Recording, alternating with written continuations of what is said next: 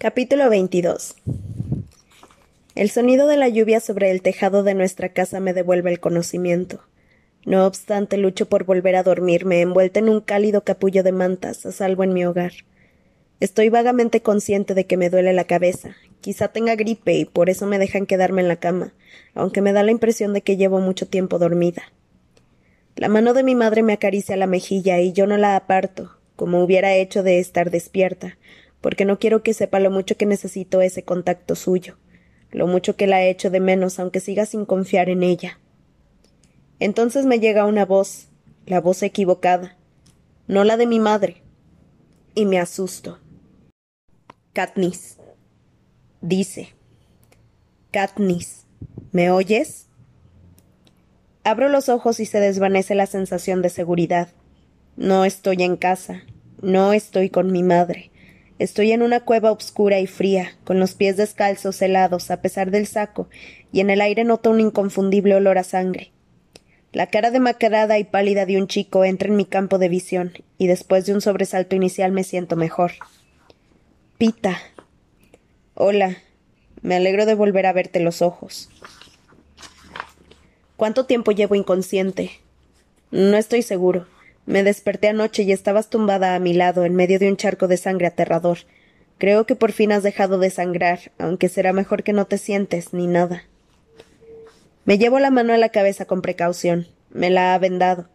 Ese gesto tan simple me hace sentir débil y mareada. Pita me acerca una botella a los labios y bebo con ganas. ¿Estás mejor? Le pregunto. Mucho mejor. Lo que me inyectaste en el brazo hizo efecto. Esta mañana ya no tenía la pierna hinchada. No parece enfadado conmigo por haberlo engañado, drogado e ido al banquete.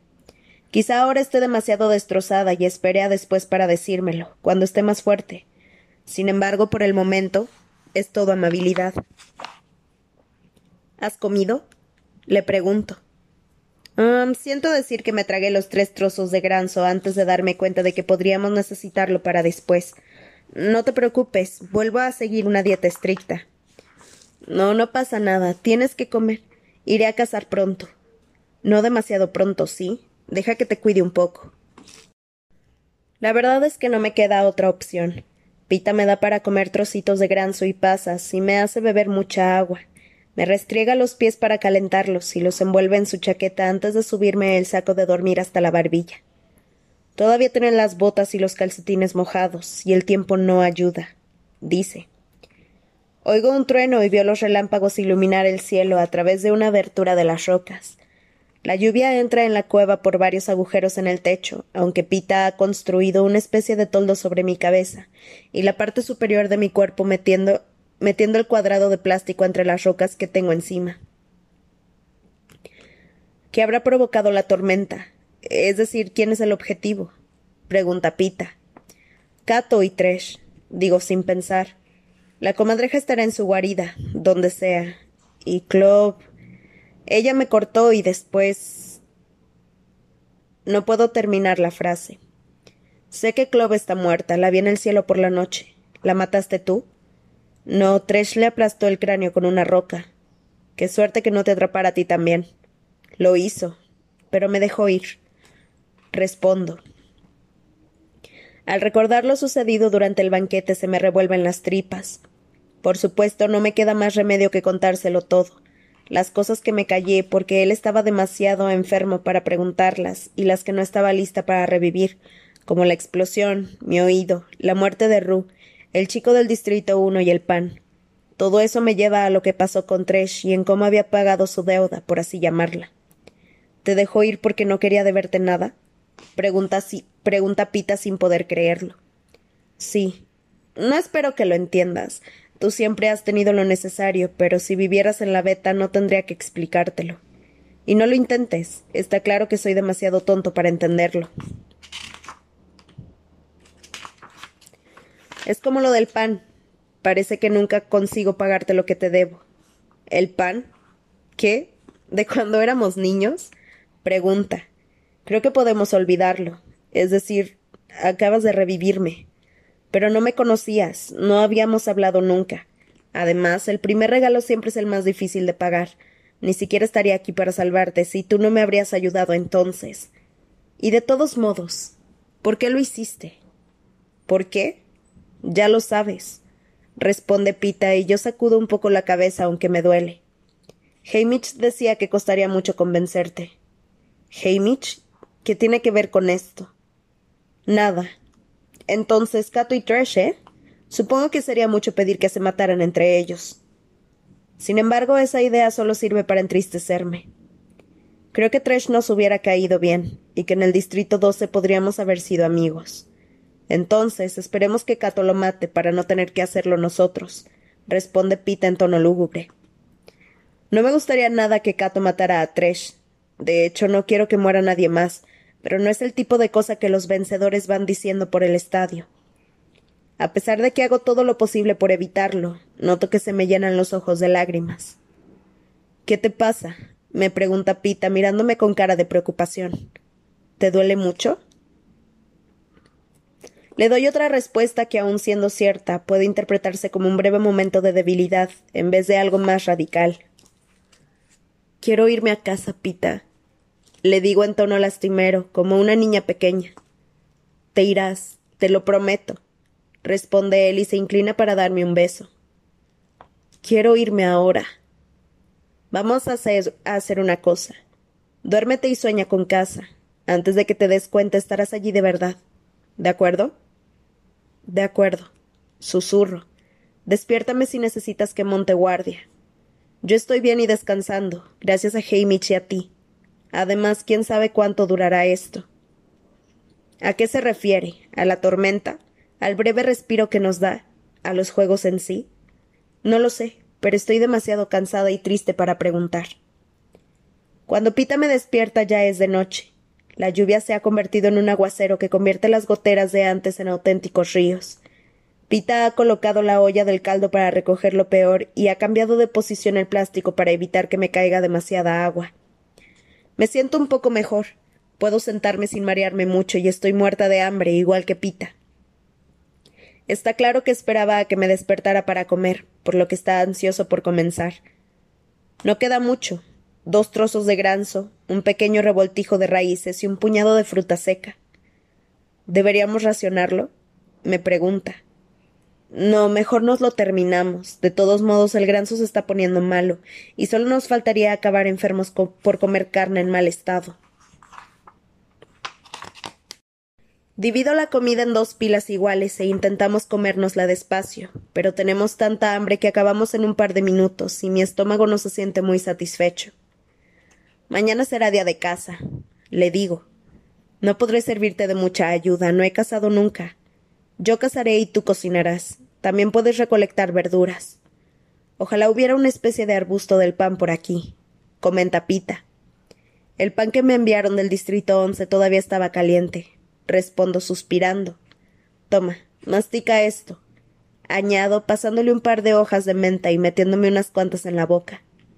Resulta difícil ver la proyección en el cielo con la tormenta, pero es lo bastante claro para saber que hoy no ha muerto nadie, así que Cato y Tresh todavía no se han encontrado. ¿A dónde fue Tresh? Es decir, ¿qué hay al otro lado del círculo? Le pregunto a Pita. Un campo, hasta donde alcanza la vista no hay nada más que hierbas que llegan a la altura de los hombros. No lo sé, quizá algunas tengan grano. Hay zonas de distintos colores, pero no se ven caminos. Seguro que algunas tienen granzo y seguro que Tresh sabe cuáles. ¿Entraste? No, nadie tenía muchas ganas de perseguir a Tresh por la hierba. Ese sitio tenía un aire siniestro. Cada vez que miraba al campo no hacía más que pensar en cosas escondidas serpientes, animales rabiosos y arenas movedizas. Ahí podría haber cualquier cosa. No se lo digo, pero las palabras de Pita me recuerdan a cuando nos advertían que no fuéramos más allá de las alambradas del Distrito 12. Durante un instante no puedo evitar la comparación con Gale, que vería el campo como una posible fuente de comida, además de como una amenaza. Tresh también lo veía así, no cabía duda. No es que Pita sea lo que se dice blando, y ha demostrado que no es un cobarde. Sin embargo, supongo que hay cosas que no se ponen en duda cuando tu casa siempre huele a pan recién hecho, mientras que Gale se lo cuestiona todo. ¿Qué pensaría Pita de las, de las irreverentes bromas que nos gastamos todos los días mientras incumplimos la ley? Se asombraría de las cosas que decimos sobre Panem, de las diatribas de Gale contra el Capitolio. Quizá haya un arbusto del pan en ese campo. Digo. Quizá por eso Trash parece mejor alimentado ahora que cuando empezaron los juegos. O eso, tiene unos patrocinadores muy generosos, responde Pita. Me pregunto qué tendríamos que hacer para que Hamish nos enviara un poco de pan. Arqueó las cejas antes de, recordar que él no sabe nada del mensaje que nos envió Hamish hace un par de noches. Un beso equivale a una olla de caldo. Tampoco es algo que pueda soltar sin más, porque decirlo en voz alta haría al público sospechar que nos inventamos nuestro romance para granjearnos sus simpatías, y eso no nos daría nada de comer. Tengo que volver a poner las cosas en su sitio de un modo que resulte creíble. Algo sencillo para empezar. Le estrecho la mano. Bueno, probablemente gastó muchos recursos para ayudarme a dejarte fuera de combate, comentó en tono travieso. Sí, en cuanto a eso, responde él entrelazando sus dedos con los míos. No se te ocurra volver a hacerlo. ¿O qué? O. Mm, o. No se le ocurre nada bueno. Espera, dame un minuto. ¿Hay algún problema? preguntó sonriendo. El problema es que los dos seguimos vivos, lo que en tu cabeza refuerza la idea de que hiciste lo correcto. Claro que hice lo correcto. No, no lo hagas, Katniss. Me aprieta la mano con fuerza, haciéndome daño, y noto por su voz que está enfadado de verdad. No mueras por mí. No me harías ningún favor, ¿de acuerdo? Quizá también lo hice por mí, Pita. Respondo, aunque me sorprende su intensidad. Entiendo que es una oportunidad excelente para conseguir comida, así que intento seguirle el rollo. Quizá lo hice por mí, Pita. ¿Se te ha ocurrido pensarlo? Quizá no eres el único que, que se preocupa por. ¿Por qué pasaría si. Estoy mascullando. Las palabras no se me dan tan bien como a Pita. Y mientras hablo, la idea de perderlo de verdad vuelve a golpearme y me doy cuenta de lo mucho que me dolería su muerte. No es solo por los patrocinadores, no es por lo que pasaría al volver a casa, y no es que no quiera estar sola, es él. No quiero perder al chico del pan. ¿Qué pasaría si que Katniss? me pregunta en voz baja.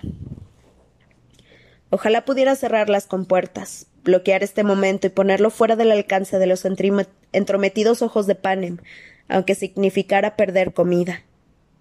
Lo que yo sienta es asunto mío y de nadie más. Esa es la clase de tema que Hamish me dijo que evitara. Respondo a la evasiva, aunque Hamish nunca me haya dicho nada parecido. De hecho, seguramente me está maldiciendo a voces por soltar la pelota en un momento con tanta carga emotiva, pero de algún modo Peter recoge la pelota. Entonces tendré que rellenar los huecos yo solo, dice acercándose. Es el primer beso del que ambos estamos plenamente conscientes. Ninguno está debilitado por la enfermedad o el dolor, ni tampoco desmayado. No nos arden los labios de fiebre ni de frío. Es el primer beso que de verdad hace que se me agite algo en el pecho, algo cálido y curioso. Es el primer beso que me hace desear un segundo. Sin embargo, el segundo beso no llega. Bueno, sí, pero no es más que un besito en la punta de la nariz porque Pita se ha distraído con algo. Creo que tu herida vuelve a sangrar. Vamos, recuéstate. De todos modos es hora de dormir. Ya tengo los calcetines bastante secos, así que me los pongo y obligo a Pita a ponerse de nuevo su chaqueta, porque es como si el frío húmedo se me metiera en los huesos, y él debe de estar helado. Además insisto en hacer el primer turno de guardia, aunque ninguno de los dos creemos que alguien aparezca con este tiempo. No obstante, él solo acepta a condición de que yo también me meta en el saco, y tiemblo tanto que no tendría sentido negarme. A diferencia de hace dos noches, cuando notaba que Pita estaba a varios kilómetros de mí, ahora mismo me abruma su proximidad. Cuando nos tumbamos, él me baja la cabeza para que use su brazo de almohada, mientras me pone encima el otro brazo, como si deseara protegerme, incluso dormida. Hace mucho tiempo que nadie me abraza así. Desde que mi padre murió y dejé de confiar en mi madre, ningún brazo me ha hecho sentir tan a salvo. Con la ayuda de las gafas me quedo mirando las gotas de agua caer en el suelo de la caverna. Son rítmicas y tranquilizadoras, y doy unas cuantas cabezadas que, que me hacen despertar de golpe, con sentimiento de culpa y enfadada por mi debilidad. Después de tres o cuatro horas no puedo aguantarlo más y despierto a Pita porque me cierran los ojos. A él no parece importarle. Mañana cuando todo esté más seco, buscaré un lugar muy alto en los árboles para que los dos podamos dormir en paz. Le prometo justo antes de dormirme. Sin embargo, el tiempo no mejora. El diluvio continúa como si los vigilantes intentaran ahogarnos a, ahogarnos a todos. Los truenos son tan fuertes que parecen sacudir el suelo, y Pita sopesa la idea de salir a buscar comida. De todos modos, pero le digo que, en que con esta tormenta no tiene sentido. No podría ver lo que tiene delante de sus narices y acabará chorreando como recompensa. Sabe que tengo razón, aunque empieza a dolernos el estómago. El día se arrastra hasta convertirse en noche, y el tiempo sigue igual. Hamish es nuestra única esperanza, pero no nos llega nada, ya sea por falta de dinero, todo costará ya una suma exorbitante, o porque no esté satisfecho con nuestra actuación. Probablemente lo segundo. Soy la primera que reconoce que hoy no hemos estado lo que se dice fascinantes, muertos de hambre, débiles por las heridas, intentando no reabrirlas. Estamos acurrucados juntos, envueltos en el saco, sí. Pero sobre todo para calentarnos. Lo más emocionante que hemos hecho es dormir. No sabían cómo darle un empujoncito, un empujoncito al romance. Aunque el beso de anoche estuvo bien, tengo que pensarme con detenimiento qué hacer para conseguir el siguiente. En la beta y también entre los comerciantes hay chicas que saben cómo manejarse en estos temas, pero nunca he tenido mucho tiempo para esto, ni tampoco ganas. En cualquier caso, un solo beso ya no basta. De ser así, anoche habríamos conseguido comida. Mi instinto me dice que Hamish no busca solo afecto físico, que quiere algo más personal, el tipo de cosas que intentaba que contara sobre mí en las prácticas para la entrevista. Se me da fatal, pero a Pita no. Quizás el mejor enfoque sea que hable él.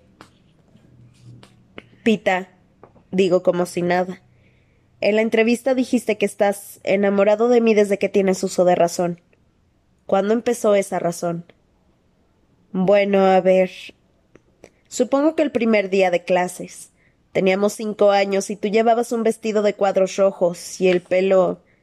el pelo recogido en dos trenzas en vez de una. Mi padre te señaló cuando esperábamos para ponernos en fila. ¿Tu padre? ¿Por qué? Me dijo, ¿Ves a esa niña? Quería casarme con su madre, pero ella huyó con un minero. ¿Qué? Lo estás inventando. No, es completamente cierto. Y yo respondí ¿Un minero? ¿Por qué quería un minero si te tenía a ti? Y él respondió porque cuando él canta hasta los pájaros se detienen a escuchar. Hmm, eso es verdad, lo hacen. Es decir, lo hacían. Digo. Pensar en el panadero diciéndole eso a Pita me desconcierta, y ante mi sorpresa me emociona. Me parece que mi renuencia a cantar, la forma en que rechazo la música, no se debe en realidad a, a que lo considere una pérdida de tiempo. Podría ser porque me recuerda demasiado a mi padre. Así que ese día en la clase de música la maestra preguntó quién se sabía la canción del valle. Tú levantaste la mano como una bala. Ella te puso de pie sobre un taburete y te hizo cantarla para nosotros. Te juro que todos los pájaros afuera se callaron. Ah, por favor, repuse riéndome. No, de verdad. Y justo cuando terminó la canción lo supe. Estaba perdido, igual que tu madre. Después, durante los once años siguientes, intenté reunir el valor suficiente para hablar contigo. Sin mucho éxito. Sin mucho éxito. Así que, en cierto modo, el que saliera mi nombre en la cosecha fue un golpe de buena suerte. Durante un instante siento una alegría casi absurda, y después no entiendo nada, porque se supone que estamos inventándonos estas cosas, fingiendo estar enamorados, no estándolo de verdad. Pero lo que cuenta Pita suena a verdad. La parte sobre mi padre y los pájaros, y es cierto que canté el primer día del colegio, aunque no recuerdo la canción. Y ese vestido de cuadros rojos. Existía. Lo heredó Prim, y acabó tan desgastado que quedó hecho trizas después de la muerte de mi padre. Eso también explicaría otra cosa. ¿Por qué Pita se arriesgó a una paliza por darme el pan aquel horrible día? Entonces, si todos los detalles son ciertos, ¿podría hacerlo lo demás? Tienes una memoria asombrosa, comento vacilante. Lo recuerdo todo sobre ti, responde él, poniéndome un mechón suelto detrás de la oreja. Eres la única que no se daba cuenta. Bueno, ahora sí lo hago. Bueno, pero aquí no tengo mucha competencia, ¿o sí? Quiero retirarme, cerrar de nuevo las compuestas, pero sé que no puedo. Es como si oyera a Hamish susurrándome al oído. Dilo, dilo. Así que trago saliva y me arranco las palabras. No tienes mucha competencia en ninguna parte. Esta vez soy yo la que se inclina para besarlo. Apenas se han tocado nuestros labios cuando el estruendo del exterior nos sobresalta. Saco el arco con la flecha lista para disparar, pero no se oye nada más. Pita se asoma entre las rocas y da un salto. Antes de que pueda detenerlo, sale a la lluvia y me pasa algo. Un paracaídas plateado atado a una cesta. La abro de inmediato y dentro hay un banquete, panecillos recién hechos, queso de cabra, manzanas y lo mejor, una sopera llena de aquel increíble estofado de cordero con arroz salvaje, el mismo plato del que le hablé a César Flickerman cuando me preguntó por lo que más me había impresionado del Capitolio. Supongo que Hamish por fin se hartó de vernos morir de hambre, comenta Pita al meterse en la cueva con el rostro iluminado como el sol. Supongo. Sin embargo, en mi cabeza oigo las palabras engreídas, aunque ligeramente exasperadas de Hamish. Sí, eso es lo que busco, preciosa.